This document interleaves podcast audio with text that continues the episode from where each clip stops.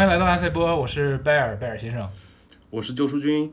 嗯，这期我们要聊的是陪我们成长的科幻。嗯对，上期我们聊了很多我们对科幻的理解，嗯，呃，这期我们还会继续陪大家度过轻松愉快又有意义的一个小时。我们会聊到一些我们陪我们成长的作品，还有影响了我们的作品，以及想要呃推荐给年轻科幻迷的作品。嗯，我们作为中年科幻迷，嗯，然后节目过程中也还是会推荐几首歌给大家，希望大家不要错过。欢迎大家去收听上期节目。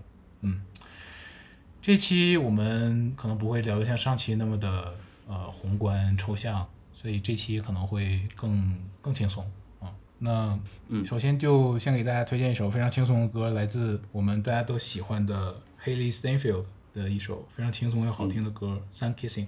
二代鹰眼哦，对，他是一个非常有才华的艺人。嗯，对，I had a dream that we were underwater, drowning in us. I've had a feeling there's something up above. Maybe it's love. California, right in front of your fast lane follower.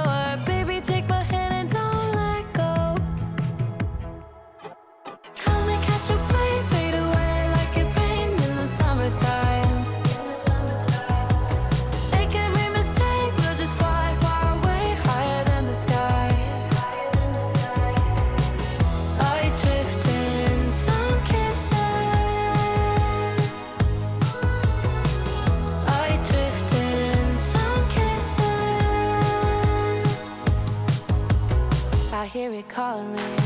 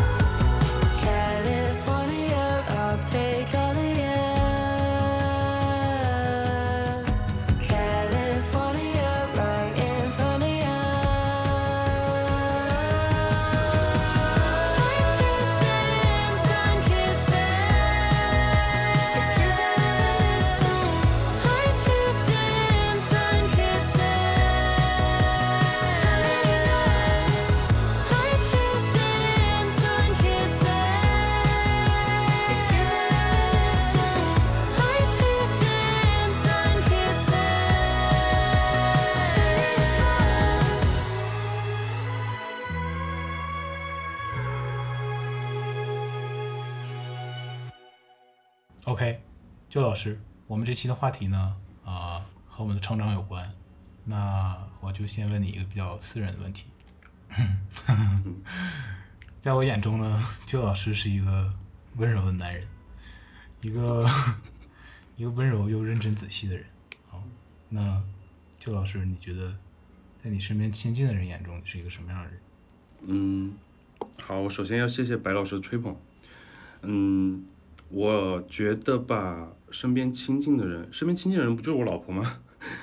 嗯，我也没有问过她，她认为我是一个怎么样的人，但是以我的理解，以我对她的理解，以我对她的理解来试图猜测她对我的理解，好绕。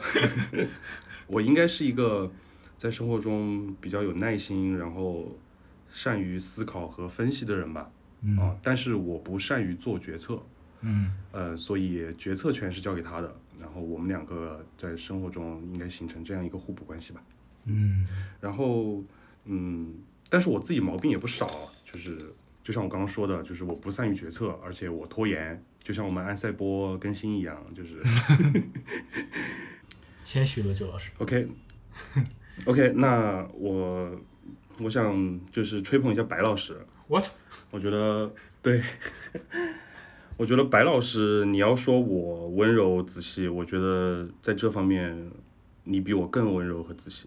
因为当我有时候跟你讨论一些我的想法，然后有时候有一些吐槽的地方的话，你都能接住啊。我们俩电波是嗯经常同频在线的，然后你能对我的经历感同身受，就是给了我一些很大的帮助，就感谢白老师的陪伴，就像科幻一样陪伴我。我们俩也认识十多年了，所以嗯，都是我两个非常好的朋友。感感谢你的感谢。嗯，那么白老师，你在你身边亲近的人眼中是一个什么样的人呢？What？没有没有这个环节。这是一个，这是一计划计划外的，突然收到了计划外的吹捧和计划外的问题。我觉得我在我亲近的人眼中，可能是一个，呃，这怎么回答呢？首先，我觉得我在不亲近的人眼中，绝对是一个怪人，但是在亲近的人的眼中，呃，也不是就不是怪人了。然后在也有自己怪的一面，但是亲近的人能够理解你是吗？呃，是能理解我。怎么说呢？就像上一期你所说的这个，大家看《宇宙探索编辑部》的男主角一样，你可能理解不了他的那些事儿，但是你能理解这个人。所以我觉得，在我亲，在我我身边亲近的人的眼中，呃，我在是一个怪人的基础上，我是更是一个人，因为这呃这是我的感受啊，这不是我亲近的人的感受，因为这是我的感受，嗯就是我嗯嗯。呃，就就是我我女朋友，她，嗯。当我看她看我的时候，我会觉得我被看到了，这是我的一个非嗯，常，哦，嗯呃，离这个问题好像有点跑题，嗯，但是这是我的感受，呃没有跑题，I see you。对对对对对对，这是一个很，如果要聊亲密关系的话，我觉得这是亲密关系里很重要的一个点，就是，对，就是《阿凡达》里说的 I see you 我觉得这三个简单的英文单词真的包含了很多嗯，力量在里面。对，好了，该我问你了。嗯，那在你亲人眼中，你是这样的。那在你小的时候，你有没有想过想要成为一个什么样的人？然后你觉得现在的你和你小时候想成为的那个人相比，你成为那个人了吗？嗯，我觉得如果说从性格上或者说处事方式上的话，我小时候并没有想那么多诶。如果你问我小时候想要成为一个什么样的人，可能小时候问到这个问题的话，更多的是你长大之后想成为什么呀？你想成为科学家还是艺术家？那你长大之后想成为什么？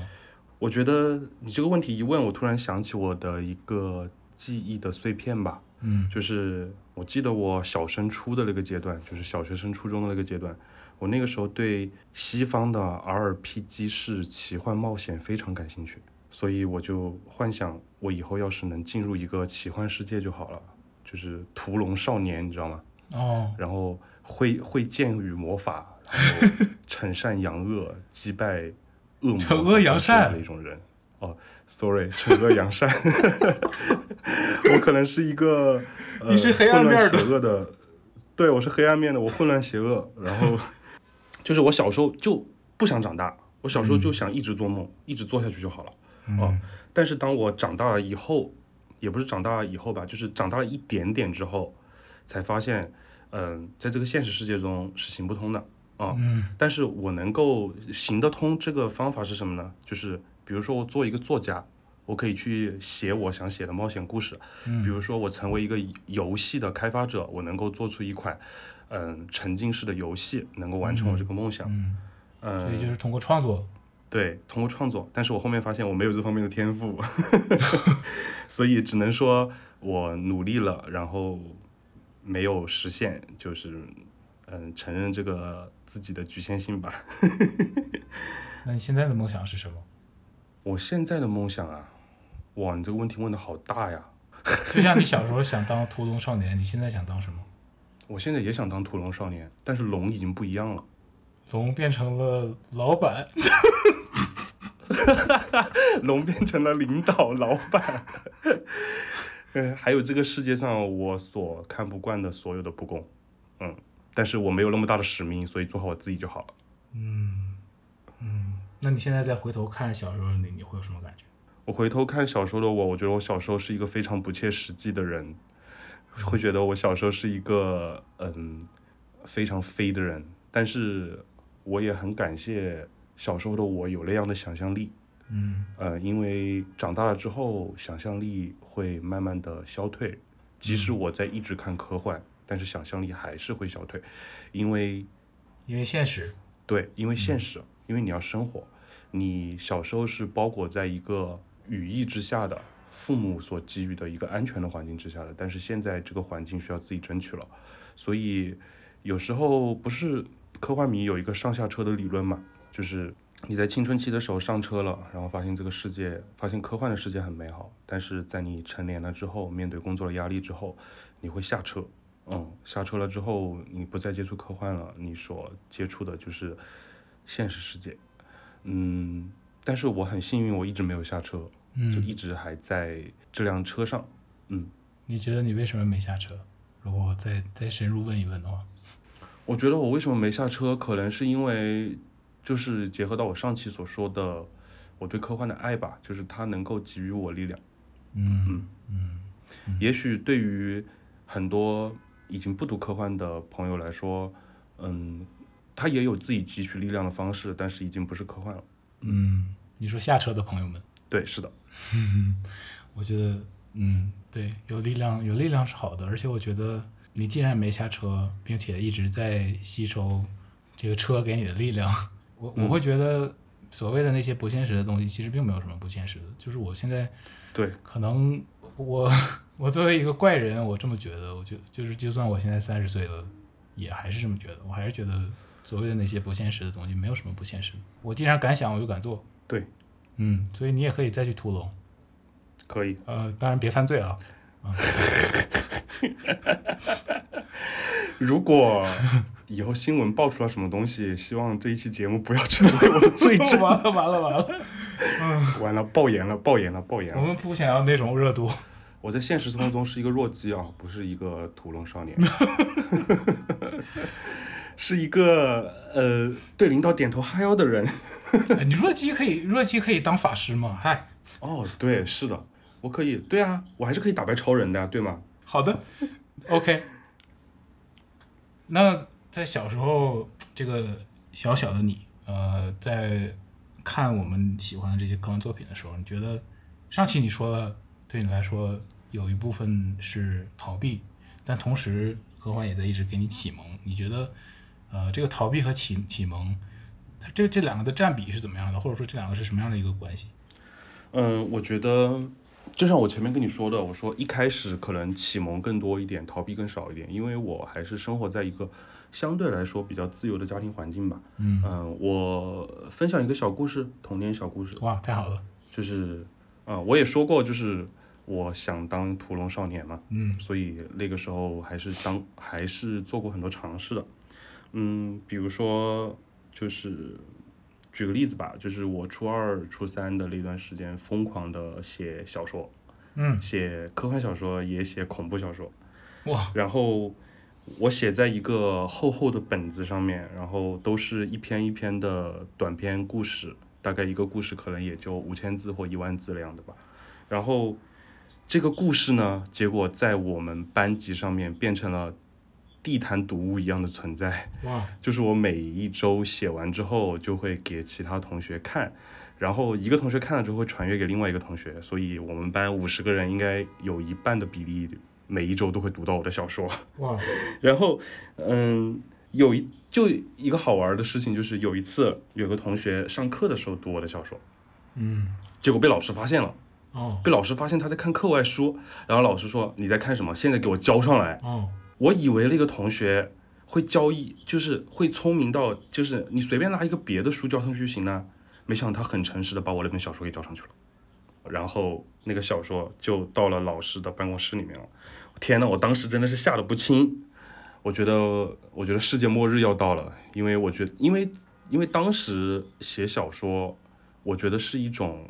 不是我觉得吧，就是所有人都觉得可能是一种不务正业的事情。你为什么不好好学习写这些乱七八糟的东西？嗯而且中间有很大一部分是恐怖小说。嗯所以，嗯，就比如说什么谁死啦，然后什么冤魂索命啊那种之类的，你知道吗？哦 就是就是就是很很很很不正确的一个呃价值观嘛，在当时看来，嗯呃，然后结果呢，班主任没说啥，班主任没有批评我，他反而自己把那本小说看完了，嗯，就是嗯，而且他自己还看得津津有味呢。班主任是教什么的？班主任是教地理的，啊、哦然后呃，其实当时那一那一本小说，我们语文老师是有看的，因为我是当做周记的形式交上去的，不是要写周记吗？哦不知道你有没有这个经历？嗯，我别人写周记就是我这一周又经历了什么，出去玩了什么，对吧？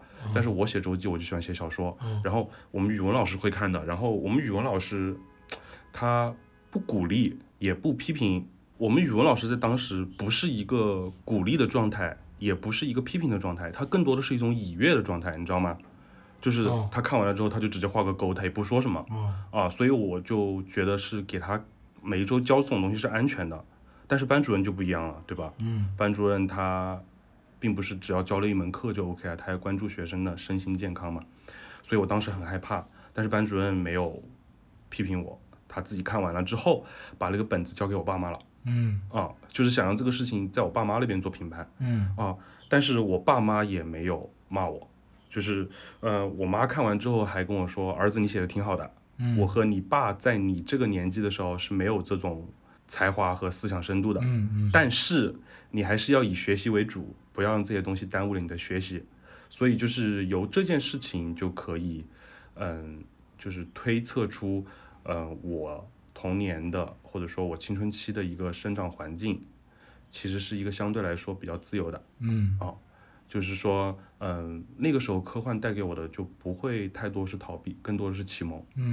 嗯如果说要逃避的话，更多的是成年了以后吧，就是步入社会了以后，嗯，每个人逃避都有自己的方式，可能有些人是打游戏，或者是嗯，就是读一读什么修仙的小说啊之类的，但是对于我来说是科幻，嗯，对，大家都不一样。对大概就是这么一个占比吧，就是成年之后逃避更多，但是儿时的时候启蒙更多。嗯，那既然小的时候别人说过你写的好，那为什么没有？为什么放弃了？嗯，因为嗯，为什么放弃？是因为别人说我写的对，确实也有人夸过我写的好，也有人传阅我写的东西，但是在我投稿被拒了之后，我就没有信心了呀。当时给呃科幻世界啊，然后包括很多其他的杂志、中学生读物也都投过稿，但是就是长期被拒的状态，所以就放弃了小说的创作。然后后面在大学的时候就开始尝试写一些嗯、呃评论性的东西，比如说影评啊、书评啊这些东西反而发表了，所以我就觉得，哎，也许我的嗯创作能力是在文化研究上，而不是叙事上。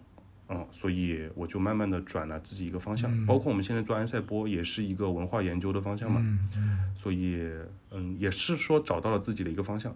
但是就像你说的，我还是可以继续屠龙的呀。也许说不定，当我生活中经历了很多东西，当我成长起来了之后，我也许又获得了叙事方面创作的能力呢，嗯，对吧？所以我觉得你还是给了我一些信心的。也许以后会继续写吧。嗯，而且我觉得，嗯，我觉得重点你应该更多的放在你自己想要写什么或者创作什么，不要呃太多的去看别人拒绝你或者别人怎么看，对吧？就算是嗯杂志的编辑，也不代表他就是绝对的权威。对对对对嗯对，在当时我的就是在当时我的那样一个呃心智状态下啊，我觉得就是被拒绝了之后，我想的不是别人的问题，我想的可能是自己能力不够。嗯嗯，懂懂懂懂，对，这个也很正常，这个我好可能大部分人都会这样。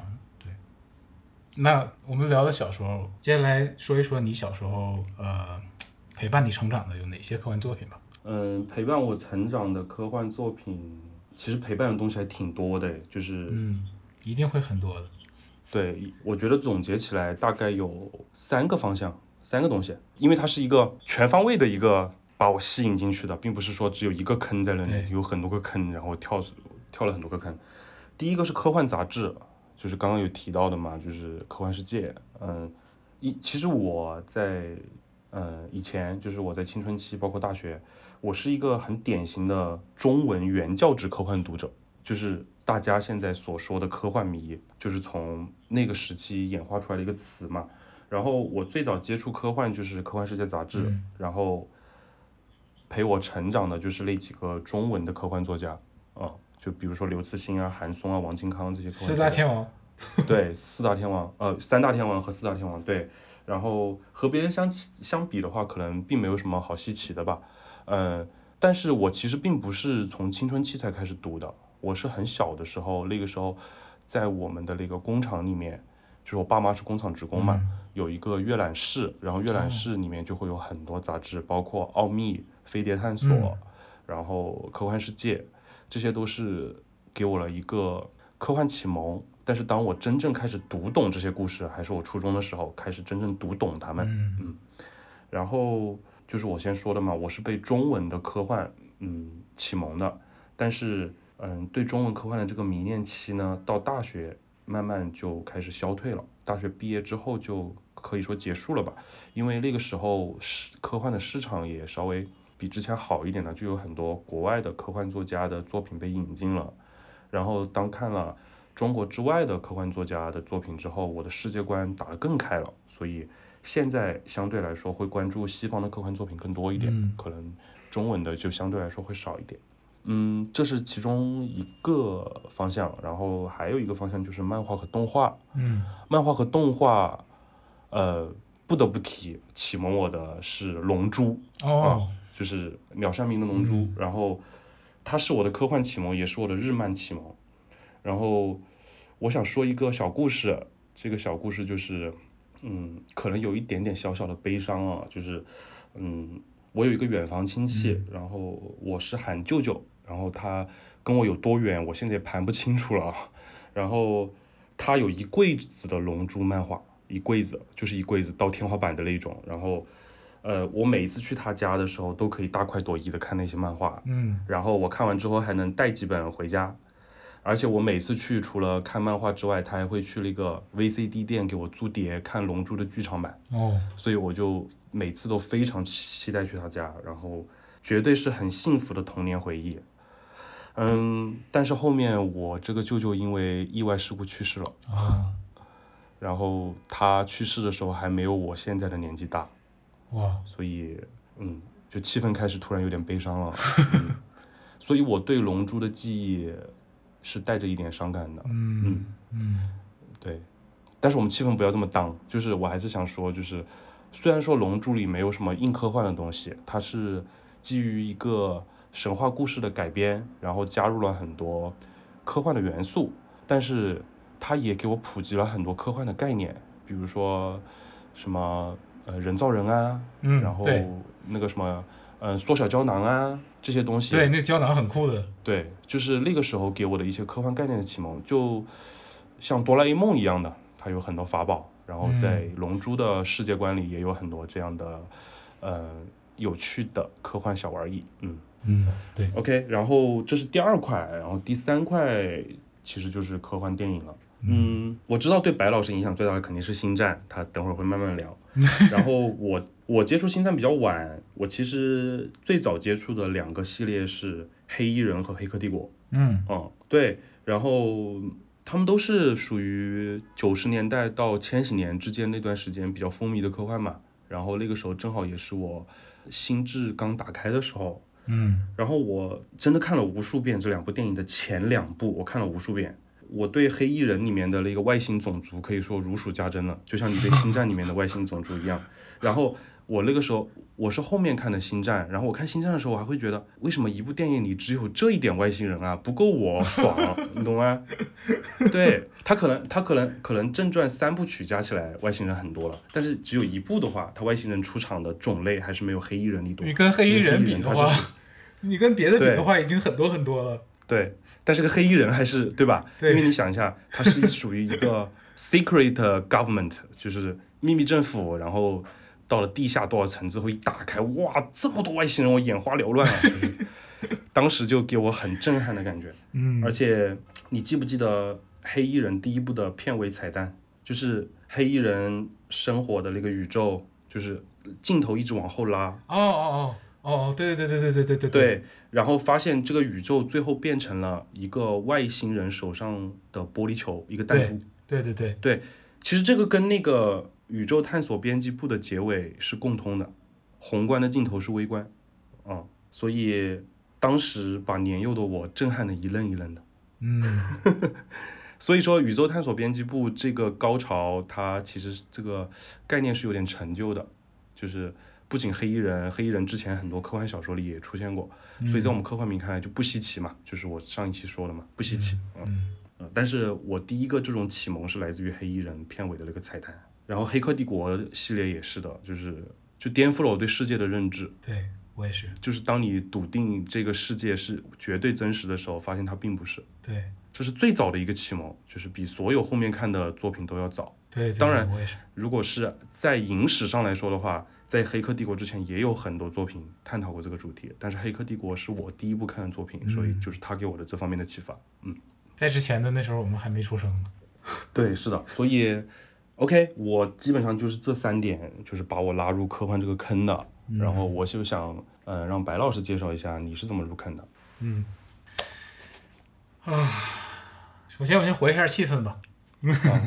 舅老师讲了舅老师的舅舅的故事，也是舅老师的舅老师。对，没错。尴尬的冷笑话我是最擅长的。好了，呃，我的话，我小时候在，我我觉得我可能总结的没有你的你你的你那么的系统，嗯。因为小时候看的也也没有什么太太过特别的东西嘛，啊、也都是大家看的。嗯。呃，我印象比较深的，小时候在电视上看过一部美剧叫《泰星来客》，那个可能是、哦那个可能看过的人不多，但是我小时候、嗯。我当时觉得非常酷，我超级喜欢那那部那部电视剧。然后呃，后来长大之后才知道它是《星际迷航》的主创拍的一部剧。啊、那部剧讲的是一个高高等外星文明造访地球的引发的一些故事。哦，这个我记得是非常酷的，小时候很喜欢。然后，嗯，我觉得陪陪我成长的科幻作品比较主要的，比较主要的是电影。另外，呃，这电影也是那些比较有名的那些经典的科幻电影。然后另一个也是也是科幻世界杂志，和你一样，嗯，这个是上学必备的偷偷看的东西。对，嗯，那时候看那时候是科幻世界和看电影是一直一直看的两本杂志。嗯，应该你也是。没错。对，科幻世界我家里还有几百本看电影，不知道怎么处理呢。对我也是，科幻科幻世界可能是看的更早的一个杂志，一直一直陪伴我的，属于是，呃，可能也是很小就看的，可能小学就开始看。然后当时我们看，当时当时那个《三体》第一次出版也是在科幻杂科幻世界连载，所以当时我们对，当时看《科幻世界》杂志的读者都是《三体》的第一批读者，当时《三体》应该也是对我们都呃很有冲击力的一部作品。对，也也也确实是那个中国科幻的一个很大的突破啊、嗯而且而且当时在连载的时候，小说并不是后来出书的章节顺序，对吧？对，这个没错。对，第一第一章出书第一章讲的是汪淼，然后这个其实出书的时候是改了章节顺序的。连载的时候开头其实讲的是叶文洁在在在在那个时期，就是那个特殊的历史时期。当时这个当时我印象里我是特别特别被震撼的，这个因为一开场就是那个，对，嗯所以我们当时看连载的读者是体会到的《三体》是最原汁原味的《三体》。嗯对，呃，然后电影刚才说的电影，嗯、我们成长过程里有很多经典的科幻电影，呃，那接下来有几个小问题，我们来碰一下，交流一下。OK，准备了几个小问题啊，呃，嗯，首先《终结者》系列你最喜欢哪一部？那肯定是第二部啊，因为第二部有液态金属机器人啊。哦，你看这个问题，我答案就跟你不一样哎。我最喜我最喜欢的是第一部，哦为啥？因为第一部我是恋爱脑，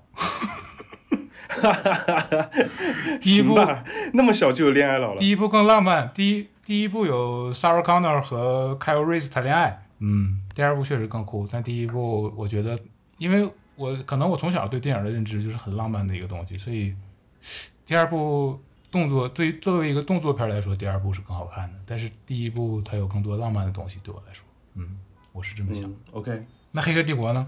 《黑客帝国》也是第二部。哎，这个我也是哎，很少有人最喜欢第二部哎。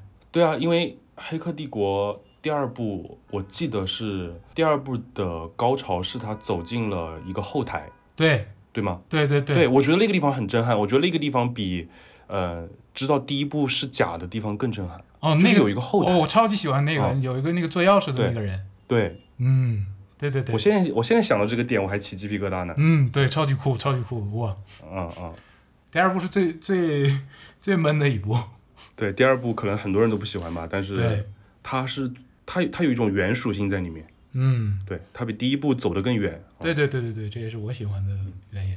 对，嗯，然后呢？还有吗？然后《回到未来》三部曲，你最喜欢哪一部？回到未来我也喜欢第二部，哦，你呢？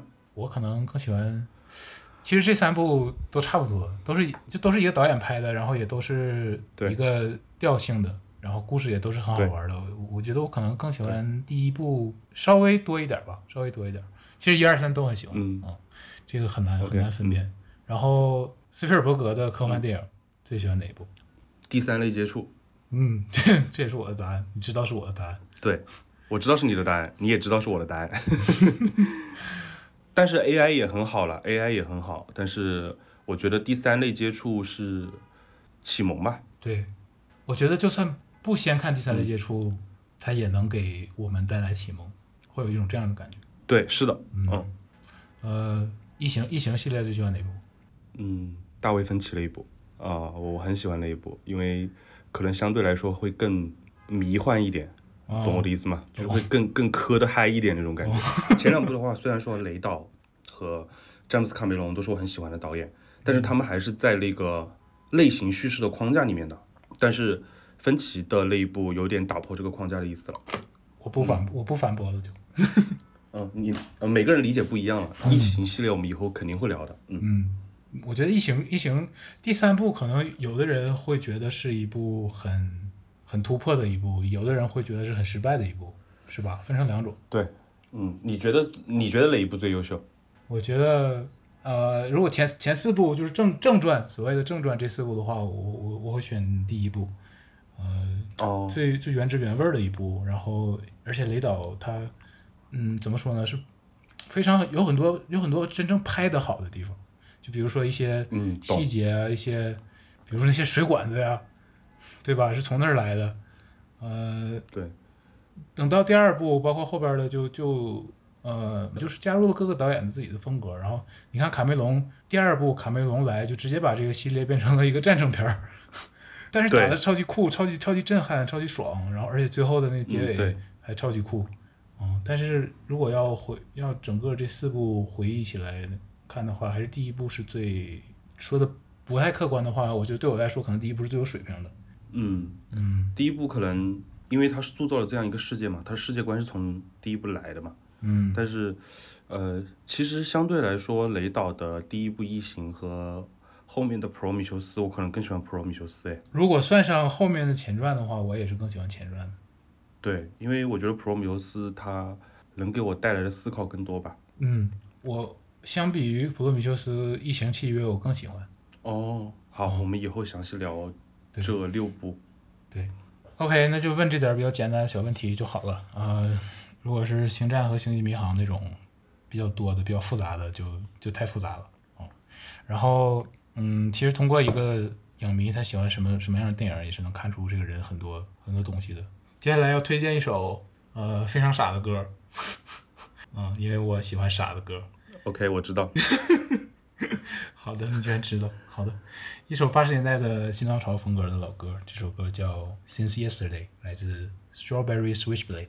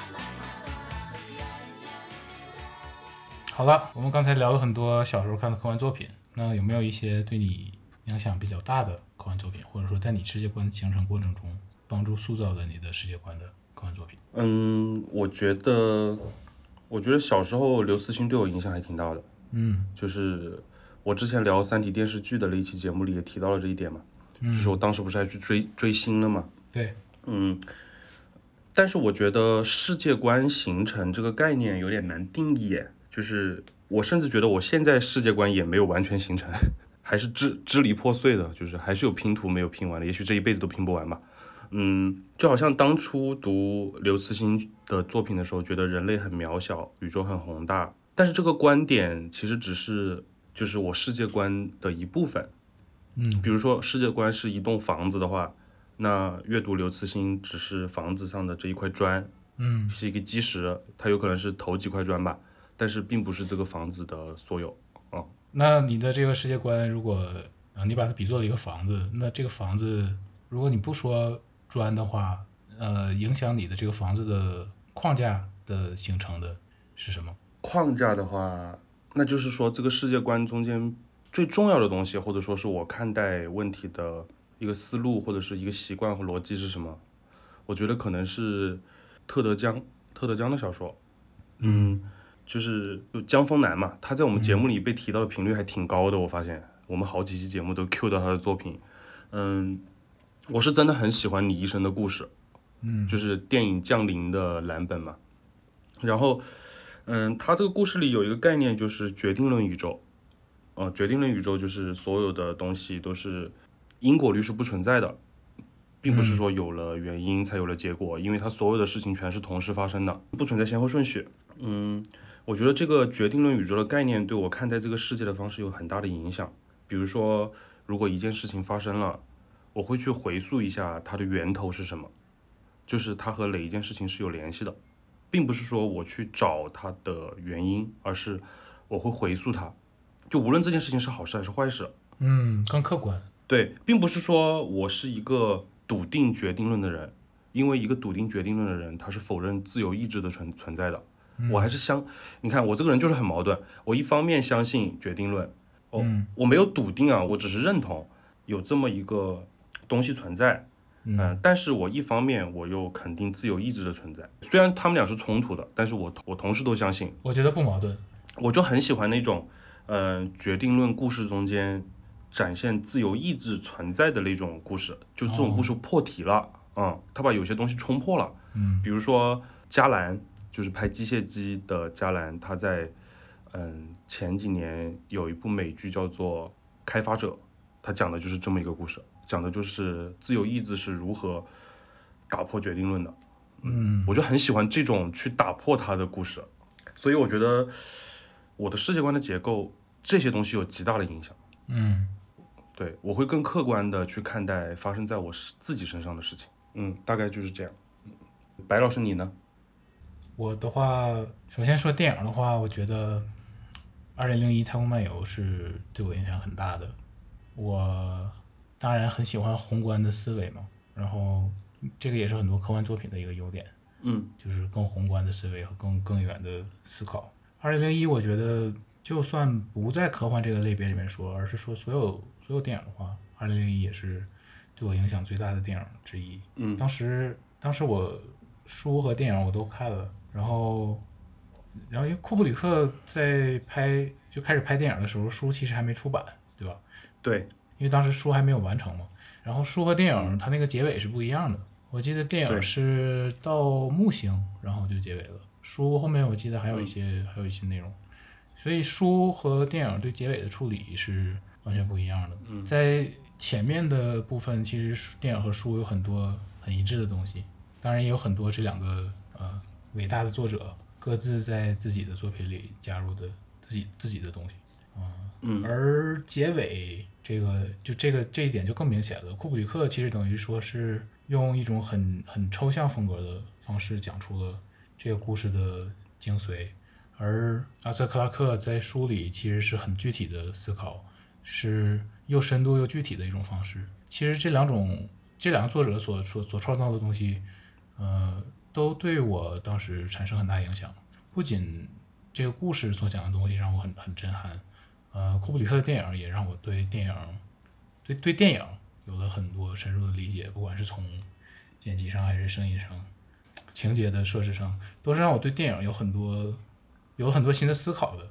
嗯，然后故事的核心上，书和电影是一样的，所讲的主题也是一样的，那就是我们我们是谁，我们人类从哪里来到哪里去，呃，这些问题是这些问题是我们来到这个世界上最最重要的，或者说可能是唯一真正需要想的问题。但是实际上，它虽然是一个我们不知道怎么回答的问题，但是却是一个从某种角度说非常简单、非常入门级别的问题，因为嗯。这个问题只是第一个问题，在它之前没有别的问题，而在它之后，呃，肯定还有下一个问题。因为如果我们真的知道了我们从哪里来，如果我们真的去了我们该去的地方，那到时候再回头看这个问题的话，对那个时候的我们来说，问这个问题肯定只是第一步，我们意识成长的 小小的一步。说回二零零一的话，在我看来，二零零一其实就是在说这个问题，他也是试图用一种艺术的方式给我们做出一个，他给我们做出了一个假想，而且这种方式是至今也没有电影超越过的，在我看来，甚至可以说是后来的电影，就算最接近他的，也还离他很远。呃，然后另外还有一些成长过程中看的一些比较有有有哲学思考的科幻电影，比如说刚才我们说的《黑客帝国》三部曲，啊、嗯、对我影响也很大。《黑客帝国》是让我开始深入深入思考现实，然后开始去了解了解哲学的电影。因为看过《黑客帝国》之后，你就会问一个问题，就是我们的世界是真实的吗？对呃，什么什么是真实，对吧？这个就对，我们就不在这具体的长篇大论了。然后另外另外还有一个对我世界观影响最大的，当然就是《星战》了。嗯，《星战》《嗯星球大战》系列六部曲嗯不算后边了。嗯，《星战》其实可以说是我日常生活中的信仰的一部分了。《星战》教会了我太多东西，给我的认知带来的带来了太多太多启蒙。嗯，如果如果只让我在这这一期节目里这这一小部分讲的话，我根本就根本没法讲，甚至给我一整期节目对，，我们可能要开始一对一整期都没法讲。对，先安排十期吧。如果让我讲的话，你要专门开一个专门讲星战的节目，也其实一直想想想要做这个，对更更想做视频的。对，如果有没有以后聊的话，欢迎大家收听。如果有，如果我等我做出不是如果等我做出星战的视频节目，欢迎大家收看啊。嗯，好，嗯接下来就老师有一首歌要推荐给大家。这首歌名字叫做《Nine》，是来自法国的二人电子舞曲乐队，叫做 Polo and Pan。就是白老师说要我推荐一首带一点度假感的音乐，我第一个想到的就是这个法国的乐队。好，大家听一下这首《Nine》。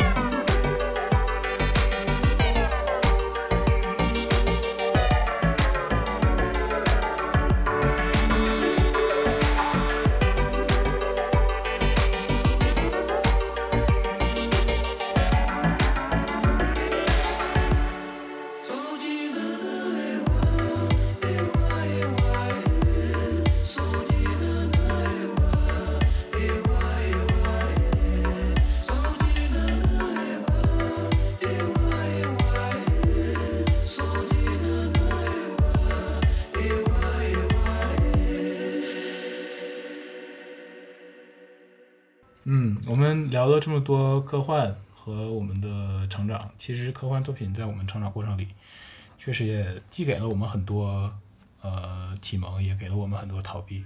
呃，对，当然现在我知道，现在怎么说？现在现在我知道逃避并不是办法啊、生活生活里无论遇到什么，就都还是要最终还是要面对的。对就，算一直逃避，最后迟早也还是要面对的。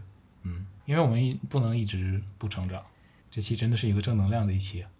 对，正能量满满。那嗯，如果如果你能够对你小时候的自己说几句话的话，你想说什么？现在长大之后，你确定这不是光之旅的节目吗？这不是光之旅的固定问题吗？我推荐一下大家去听一下光之旅那一期关于怪小孩的节目，嗯，嗯就是你里面也有问到这个问题。嗯，我觉得，嗯，白老师先说吧。我觉得小时候的我是非常脆弱、非常无助的一个 小孩儿，虽然外表看起来不是，可能可能很多人都是都是这样。嗯，如果我现在能对他说几句话的话，我想告诉他，其实你所害怕的东西，我都面对过了。嗯，其实一点都不可怕，其实不需要害怕。嗯，我们需要勇敢的去成长。嗯，成长不是，成长不是你想的那样，不是不是小时候的我想的那样。嗯，不是必须要变成那些大人的样子，我可以成为我自己的样子。而且无论变成什么样，我们都还有更多的学习和成长等着我们。而且那些成长都是都是都很美好，充满了爱和光明，甚至我也还会给别人带去爱和光明。所以嗯，不需要躲在阴影里，嗯，可以来到、嗯来到光明中。这个世界和这个世界上的人，其实是和你所希望的一样美好的，你也是可以和你所希望的一样美好的。嗯，这是我想跟小时候自己说的。我觉得，呃，我听你讲这些，好像是要给小时候的自己更多的勇气和自信，是吗？对，因为我从你的话里面感受到了一种，就是你希望年幼的自己不要被束缚在大人所建立的那个社会的规训里面，而是要更加相信自己，对，是吗？嗯，是这个意思。嗯，我我回到地面，我也不是说不走心吧，我回到地面，呃，就是白老师说的是精神上的指引，我说一下物质上的指引吧。我觉得如果我回到小时候，我肯定会告诉他，小孩儿，你叫你爸妈在什么什么时间买什么什么地方的房，在什么什么时间买哪个哪个公司的股，在什么什么时间把它抛掉。回到未来。对，就是这样，回到未来。嗯，这样的话，这样的话，我现在的生活环境肯定会比现在优渥，然后这样的话，我有更多时间来爱科幻、看科幻了，对不对？嗯嗯嗯，没准儿你现在，没准儿你现在已经在写小说了。对啊，是啊，对你已经成了中国的史蒂芬金。呃，我还挺想的，嗯。但是嗯，所以就是就是我可能就是我希望能给我小时候捎句话，就是想让我们、我们的家庭拥有更多的财富，这样我长大之后我会活得更自由。嗯嗯，长大之后会成为中国的绘屠龙的史蒂芬金。哦，OK。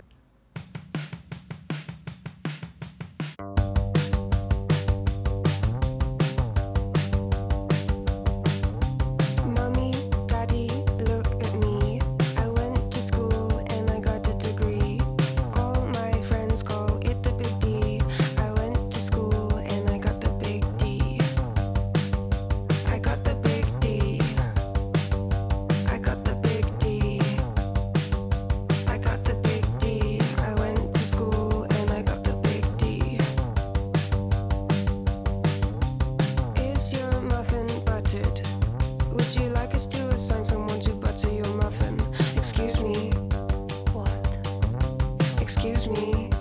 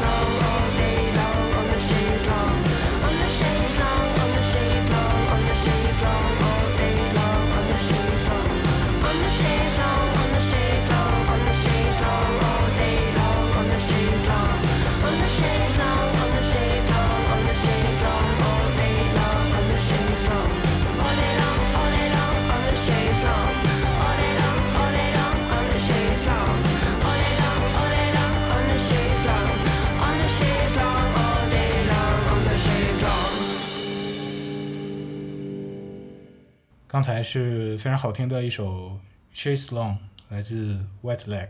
好了，最后一个问题，我们作为中年科幻迷，如果要给刚入门的年轻科幻迷推荐几部科幻作品的话，你有哪几部想推荐？你先说吧。嗯，我的话，《回到未来》和《终结者》是很有娱乐性的两个系列，很适合入门看。嗯，嗯，对回到未来是非常好玩的，然后《终结者》是非常酷的，然后这两个也是在各自的领域里啊，好像也是都都是时间穿越领域的，但是他们也是各自领域，也有各自的领域啊，也是在各自领域里入门经典必看系列。然后二零零一应该是肯定要看的，但是对早看晚看随意，如果看不懂也没关系，嗯看不下去也没关系，嗯无所谓。然后星战当然也是要推荐的，嗯，你可以用自己的方式去去了解啊。我已经厌倦了回答看星战是什么顺序这个问题，所以大家随意。对，大家如果非常想按图索骥的看的话，可以去关注一下白老师在豆瓣上的那个豆粒，就是嗯对，可以，《星战》正史观看顺序。嗯，OK，可以。呃，然后哦，刚才说的斯皮尔伯格的第三代接触，嗯、之前的节目也、也推荐过，这个也算。然后，嗯当然也可以凭凭兴趣去了解斯皮尔伯格的其他的你没看过的电影啊、都是值得看的。然后，如果想要了解超级英雄电影，我觉得《超人二》是必不可少的一部，我觉得是很重要的一部。呃，它对后来的超级英雄电影有很有影响，我觉得。当然，当然，你看二就得看一。你指的超人二是礼服版的超人，对吧？对对对，礼服版的，呃，老版的，对。然后再深入一点点的话，一九二七年的大都会是很重要的一部电影，哦，是对，最重要的科幻电影之一吧。然后《黑客帝国》三部曲也是也是必看的，嗯。然后再深入一点点的话，呃，嗯老版的《科学怪人》，一九三一年的那部嗯是是很很必要有必要了解的一部重要的电影，而且而且很好看啊。就刚才说这些重要的电影，不只是从重要性的方面去推荐哈，就是他们也都是非常非常好看的电影。然后嗯再深入，还有一些相对小众一点的，就就先不推荐了，因为是入门推荐。再深入就不是入门级别的了，对对对再深入就是进进阶版的了。最后，《银翼杀手》是世界上最浪漫的电影之一啊！我是说一九八二年的《银翼杀手》，不是前些年的那个续集二零四九。二零四九也很好，那个你推荐吗？那个你先你推荐。好吧？我们俩掐架了。银翼杀手建议早点看哈，续集不着急。OK，好了，好，我来吧。嗯，我觉得，嗯，电影方面的话，白老师已经推荐了很多了。我嗯推荐一下剧剧集吧。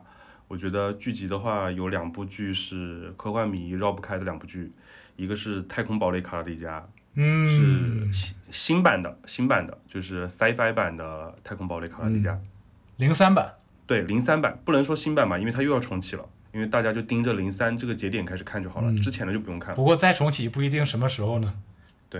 零三版是超越了老版的存在啊，它嗯已经被奉被科幻迷嗯奉为科幻剧集的圣经了。嗯然后还有一部是《苍穹浩瀚》，然后嗯嗯这两部都是非常优秀的关于深空探索和人类未来走向的电影，就哦剧集就非常推荐大家去看一看，而且。嗯嗯，因为剧集嘛，所以它人物会陪伴你更久，你可以，因为他人物也写得非常好，所以你可以嗯沉浸的去感受一下他们的成长的经历。嗯，对，对，这两个剧也是安塞波选题库里面压箱底的两个剧了，就一直很想做，然后一直没有做。嗯，然后还有就是推荐一下书吧。嗯，我觉得小说的话，其实我想了很久，就是小说应该推荐什么？推荐，嗯、阿西莫夫、克拉克、海因莱因，我觉得不用推荐，因为这些你在任何一个平台上找所谓的科幻入门作品，都会看到这三个名字，你也会看到很多中国作家的名字，比如刘慈欣。嗯、我想推荐的是丹·西蒙斯的《海伯利安》。嗯它是一个四部曲，四部，但是我建议你可以从第一部开始看起，而且，呃，其实你如果没有太多时间，你看完第一本就可以结束了，因为，嗯。呃我先说一下这个作家吧，就是丹·西蒙斯，他是一个跨类型的作家，他科幻、恐怖、悬疑、历史各种类型小说都写，然后最重要的是他是一个畅销书作家，所以他的故事写的是非常好看的，他在故事的编排和人物的刻画上都是一流的手法，所以比起一些比较老的经典，比如说黄金时代或者新浪潮，那些老的经典其实是有一点点阅读门槛的，因为它使用的语言不是我们现代，即使翻译了之后，也可能不是太适应我们现代人的一个阅读习惯，所以我比较推荐离我们更近的作品就是海伯利安，嗯然后，嗯，它的科幻相对来说会比较现代感一点，比较，嗯，阅读体验会比较好。然后你读完第一本，嗯，就是为什么我说读完第一本就可以了呢？因为后面三本可能宗教色彩会比较重一点，就是有些可能吃不下去，所以你看完第一本就 OK。第一本它是由呃五到六个人物单独的故事，嗯，串联起来的一个长篇，每个人都有哦自己人生的一整段经历，然后都是和不同的科幻主题相关的。然后哦这这五到六个人，他在第二部中间会进行一个朝圣，然后第一部讲的是他们各自的故事，所以它、哦。呃很硬核，然后又很感人，然后还充满了很多美感，因为这个作者他很喜欢约翰济慈，所以他引用了一些济慈的诗，然后故事也写的就是非常浪漫，然后嗯。所以大家这个系列的第一本是绝对不要错过的。嗯据说他的影视化项目已经在推进了，但是我上一次看到他的影视化项目改编好像是五六年前的事情了，可能还不止，可能有好几个，可能将近有这个不知道多少年前的事情了。可能也是那种一推进就推进十年的那种。对对对对对，所以就一直没有下文，所以我还是希望他在未来能改成一个比较好看的剧集。电影的话不推荐，因为电影的话容量是肯定不够讲这么一个史诗的科幻故事的，应该是希望能达到呃一个比较高投入、高水准的一个剧集吧。那我这边就推荐完了。嗯，呃，你推荐的两部剧《苍穹浩瀚》我还没看，但是《太空堡垒》是《太空堡垒卡莱迪加》是我最爱的剧集，没有之一。嗯，也没有科幻，对，最爱的剧集只有有之一，只有最爱。嗯嗯 o k 嗯第一。然后就老师所说的，他们的人物确实是写的非常好，但是虽然是从从编剧层面来说，虽然是以人物为核心的去写，但是故事的事件、故事的走向，绝对是非常让你震撼的，对就不多说了。嗯，呃，这期就到这里。对，就到这里。嗯，欢迎大家订阅我们的爱台播节目和关注我们，也欢迎大家去听前面几期的节目。也欢迎到我们平时比较常用的豆瓣关注我们的新动态，也欢迎把我们爱赛播节目分享给那个和你一起聊电影、聊科幻、聊人生的好朋友。希望大家度过了愉快的一个小时。嗯，感谢大家收听。最后要带给大家的一首歌是来自 Lord 的一首《Secrets from a Girl Who's Seen It All》。你可能注意到我们这一期的节目的开头是一个飞机机舱广播的音效，其实也是为了呼应这首歌最后的结尾，因为这首歌的结尾很有意思啊、我很喜欢这首歌结尾所说的话。这张专辑也是非常非常好听的一张专辑，我非常推荐啊、OK，呃，那就这样，我们下期见，好，下期见，拜拜。拜拜。Dancing with my girls, only having two drinks, then leaving. It's a funny thing that you never gain self control. Guess it's been a while since you last said sorry. Crying in the dark at your best friend's party. You've had enough, gotta turn the lights up, go home. Couldn't wait to turn 15. Then you blink and it's been 10 years.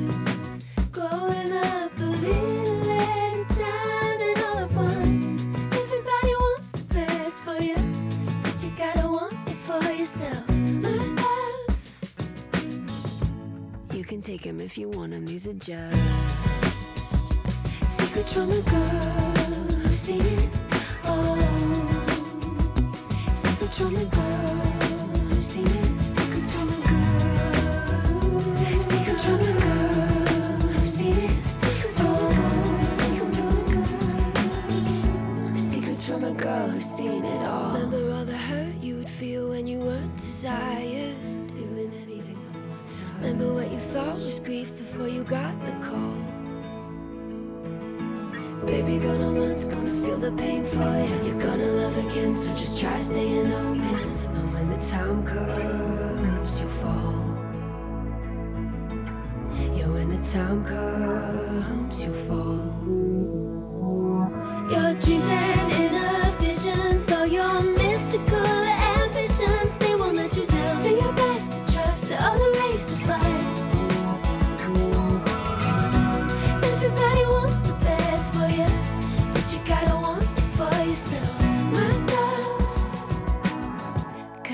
Turn 15, then you just go. Secrets from a girl who's seen it all. Secrets from a girl who's seen it. Secrets from a girl. Secrets from a girl who's seen it. Secrets from a girl. Secrets from a girl. Secrets from a girl who's seen it all.